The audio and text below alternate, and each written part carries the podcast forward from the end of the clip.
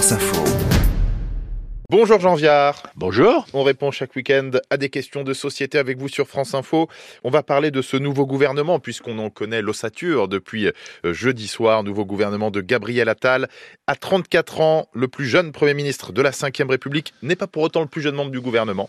Marie Lebec, par exemple, ministre des Relations avec le Parlement à 33 ans. Cette jeunesse, Jean Viard, a beaucoup été soulignée depuis euh, la nomination de Gabriel Attal. Est-ce que selon vous, c'est pertinent? Est-ce que ça a vraiment son importance? D'abord, je rappelle que Napoléon était consul à 30 ans. Hein. Bon. Moi, je crois que surtout, ça donne un coup de vieux aux autres. Ce qu'on est en train de faire, c'est de faire d'Emmanuel Macron un papier référentiel dans la société. C'est ça qui se passe. Et donc, on fait un décalage entre un jeune et puis effectivement les autres qui de coup restent au place endroit et au fond sont la compétence, l'économie, euh, le droit, etc. Et je crois que ça c'est important, c'est le couple qui fonctionne. Hein. On a le président et ses ministres et j'allais dire sur le bord une estafette de combat qui est un homme jeune, dynamique, qui a été en cinq mois brillant à l'éducation nationale, mais enfin ça n'a quand même pas encore changé nos vies.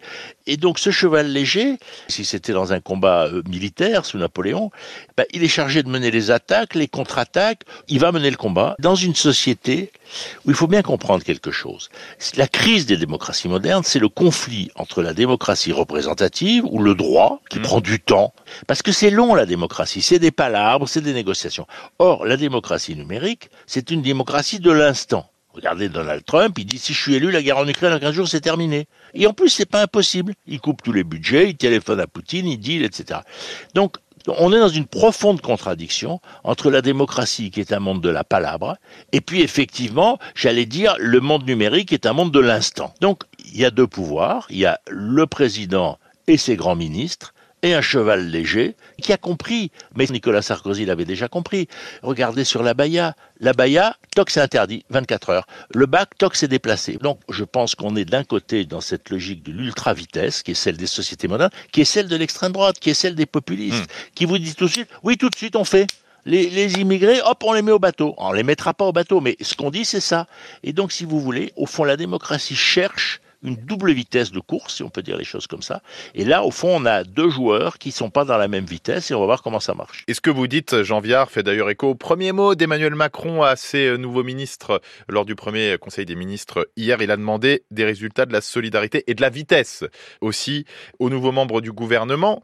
Euh, la vitesse et la jeunesse. Euh, vous nous disiez que c'était pas anodin, hein, que ça donnait un, coup de vieux euh, à certains. Ça pose la question quand même de la perception de la jeunesse en politique par les Français. Vous savez, je vais vous dire, les gens qui votent dans ce pays, c'est plutôt les gens âgés.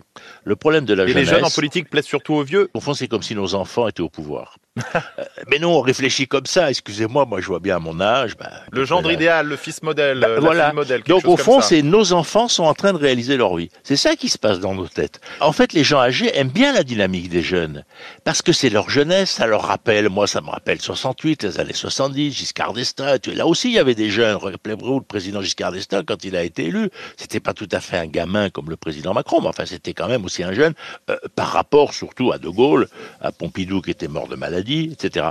Je pense que quelque part, les personnes âgées sont satisfaites, et je vais vous dire, la jeunesse, si je suis direct, elle s'en fout. Les jeunes, ils sont engagés dans des combats écologiques, ils sont engagés contre une autoroute, voire dans la solidarité, des acteurs de l'immédiat politique.